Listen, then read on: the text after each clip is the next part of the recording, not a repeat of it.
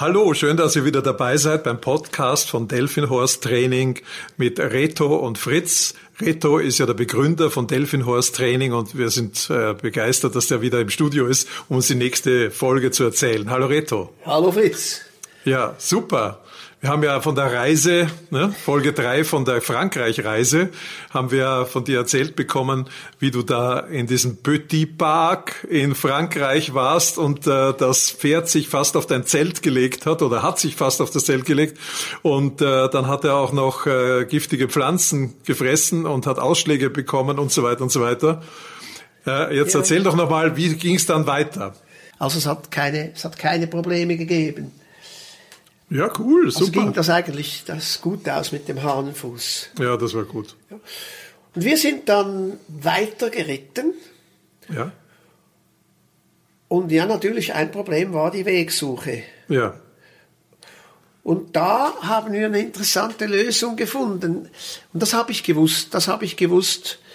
Äh, früher wurden ja in den Kanälen in Frankreich Lasten transportiert. Schiffe. Ja. Und diese Schiffe wurden von Pferden gezogen.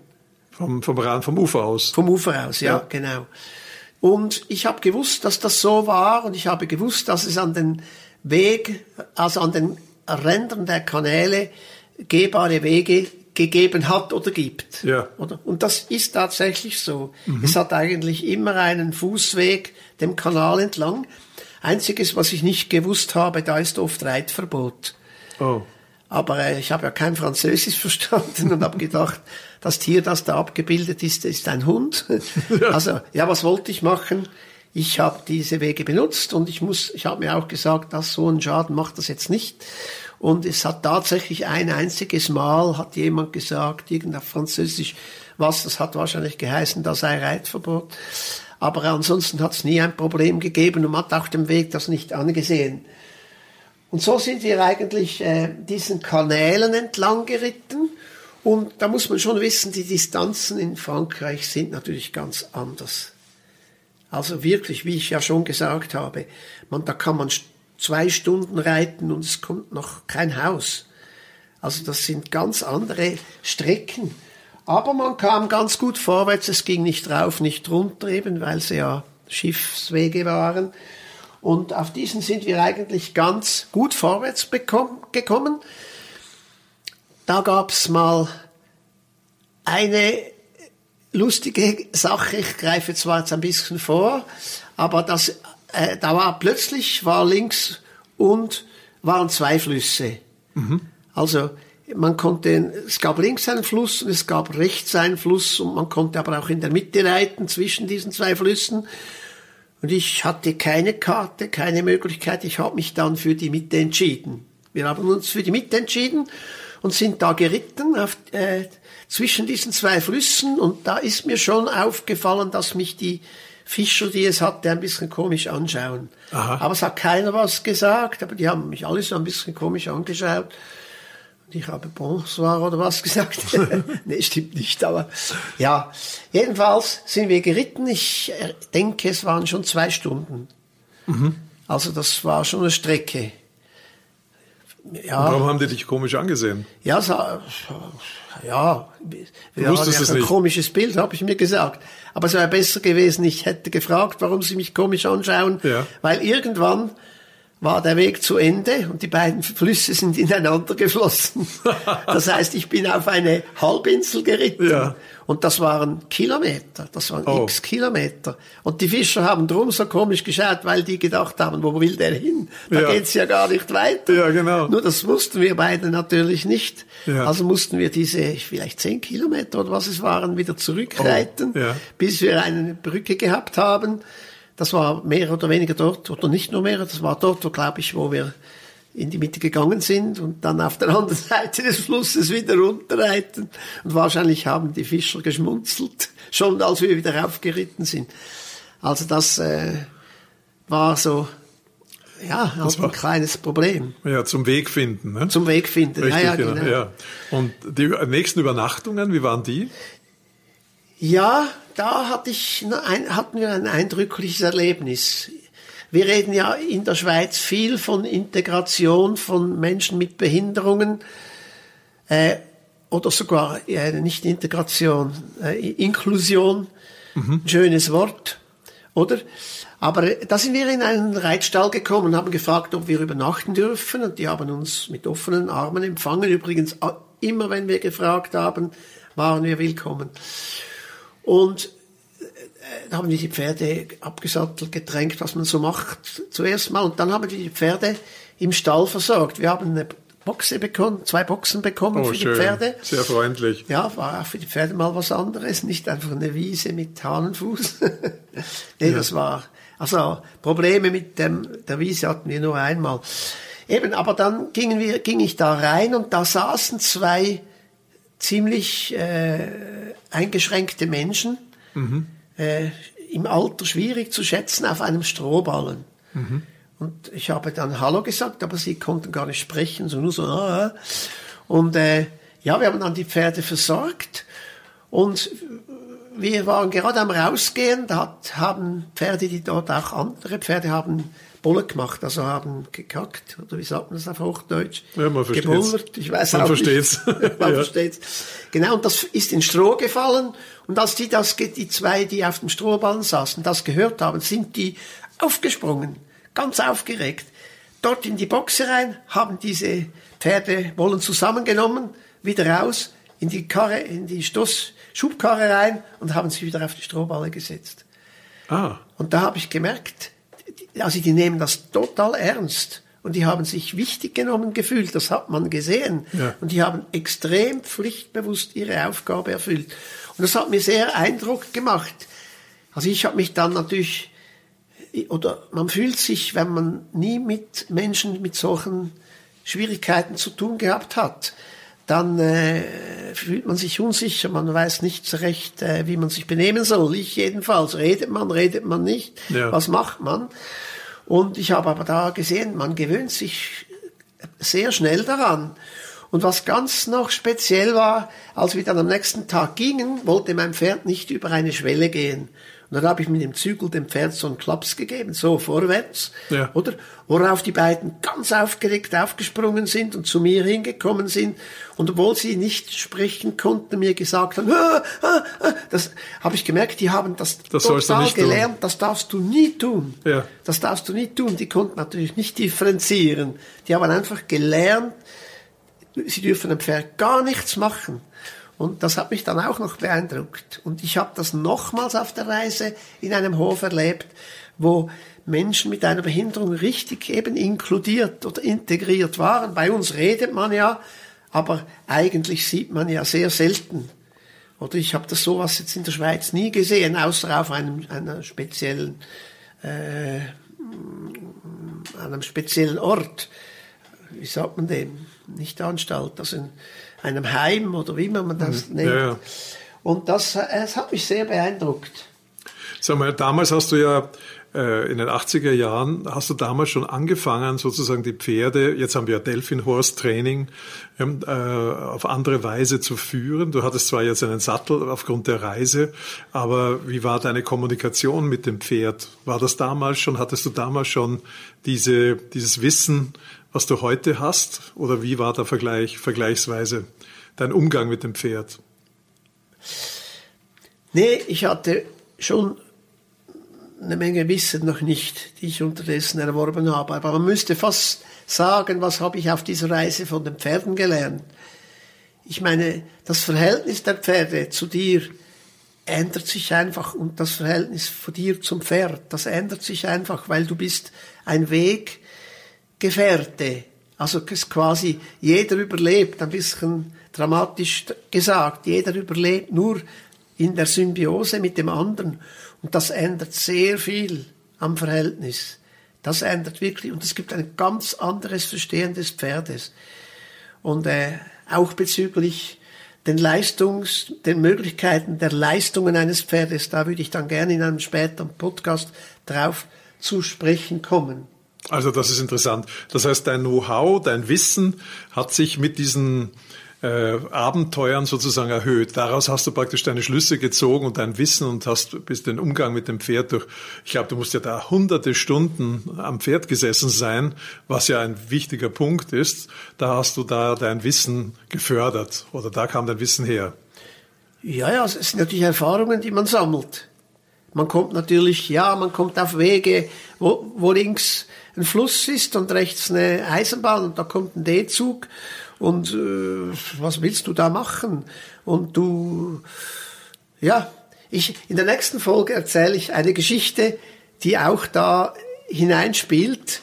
Äh, man, ja, man sammelt Erfahrungen und, und, und ich meine, ich mache ja diesen Podcast auch deshalb, weil ich diese Erfahrung gern Menschen weitergebe, die vielleicht nicht die Möglichkeit haben, mal einfach wochenlang mit dem Pferd unterwegs zu sein. Und äh, jetzt sagen wir, was waren eigentlich die Auswirkungen auf die Pferde? Vielleicht die unsere Pferdebesitzer wollen das vielleicht wissen. Äh, was war da deine Erfahrungen im Umgang mit den Pferden auf der Reise? Wie hat sich das verändert oder hat sich was verändert? Ja, eben. Also die Beziehung ändert sich einfach äh, wesentlich. Man bekommt ja in Gefahrensituationen, wo man sich auch bewähren muss. Ich habe schon so ein Beispiel gemacht. Das gab es natürlich mehrere Male.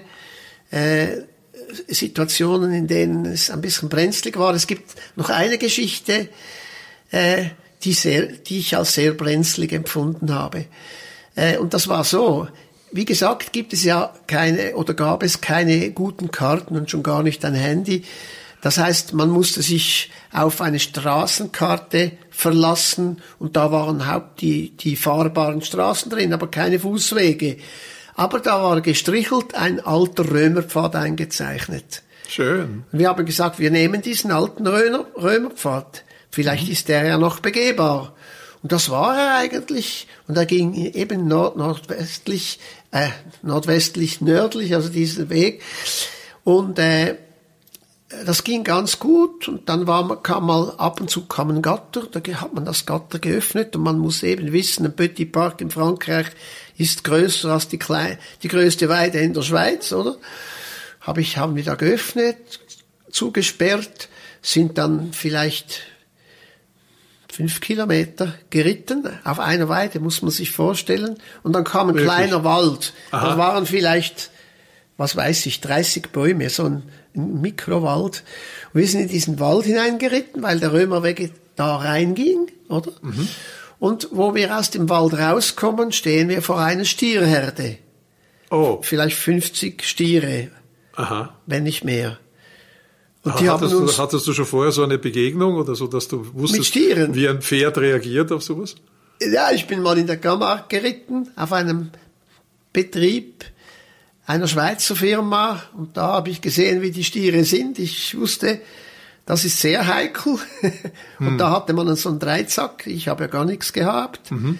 Mein Taschenmesser, das, das Schweizer, Schweizer Sackmesser.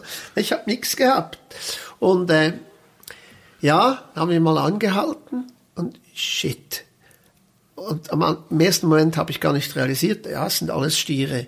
Mhm. Dann sind wir einfach mal retour gegangen, in diesen kleinen Wald zurück. Und die Stiere waren so hinter dem Wald, unglücklicherweise muss man sagen, dass man sie vor dem Wald eben nicht gesehen hat. Oh, verstehe. Ja, und dann sind wir dort gestanden, haben gesagt, was machen wir jetzt? Reiten wir weiter oder tun die uns was? Und das wäre ja locker gewesen, aber was ich gemerkt habe, die Stiere kommen näher. Die haben uns natürlich gesehen, die waren gewundrig, ja. die waren neugierig. Neugierig, genau. Und äh, die kamen näher, so in einem ganz gemächlichen Tempo und unglücklicherweise nicht nur von vorne, sondern plötzlich waren vorne Stiere von diesem kleinen Wald, auf der Seite waren Stiere, nur hinten noch nicht. Aha. Also wir haben gemerkt, wir werden eingekesselt. Umzingelt. Umzingelt, ja. Mhm. Und äh, ja, das war dann schon mal ein dummes Gefühl. Wir haben gemerkt, die, die Taktik einfach hier zu bleiben, bis die vielleicht weggegangen sind, die geht gar nicht. Mhm. Also haben wir uns entschieden, äh, zurückzureiten. Und da haben wir gewendet ja. und sind dann mal im Schritt auf dem Weg zurückgeritten. Und das waren einige Kilometer. Mhm. Und das Kuriose waren, die Stiere hab, sind uns gefolgt. Ah, Und wir sind Schritt geritten. Ich habe irgendwie gedacht, wenn ich antrabe, dann traben die vielleicht auch an. Und ich kann ja nicht über den Zaun springen am Ende. Selbst wenn ich schneller wäre als die Stiere, spätestens beim Gatter wäre es dann fertig Ja. mit der Reise.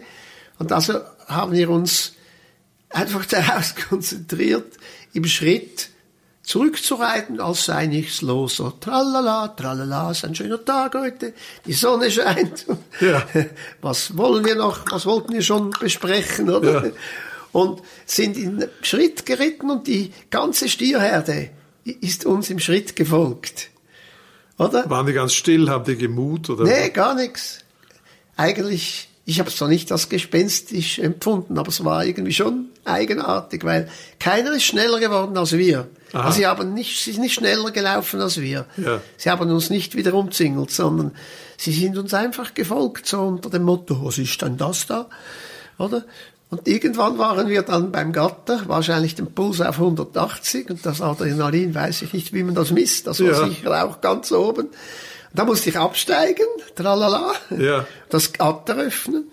Da sind, sind also die Pferde natürlich stehen geblieben, aber die Stiere auch.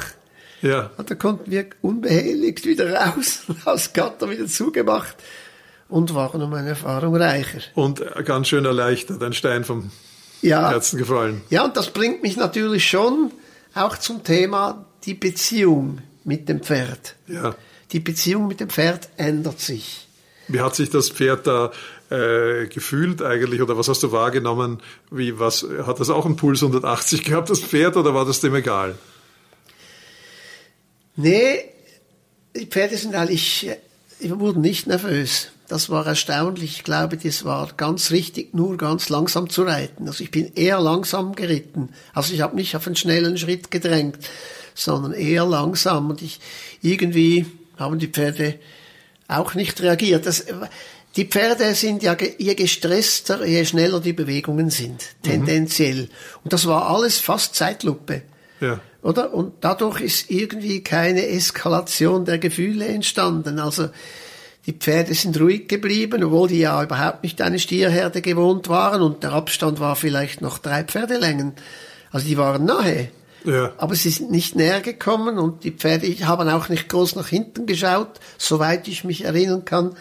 Das ging gut, aber so ein Erlebnis schweißt zusammen. Ja. Das schweißt zusammen.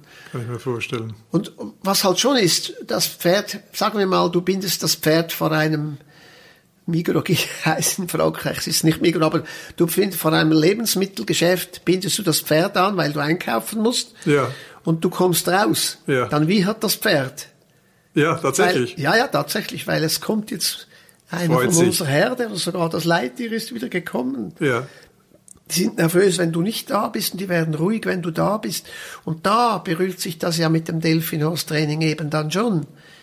Weil genau das will ich ja im Delfinhorse-Training auch erreichen, dass sich das Pferd auf mich abstützt und dass ich dem Pferd Sicherheit gebe, jene Sicherheit, die es verliert, weil es ein Herdentier ist und ich es von der Herde wegnehme.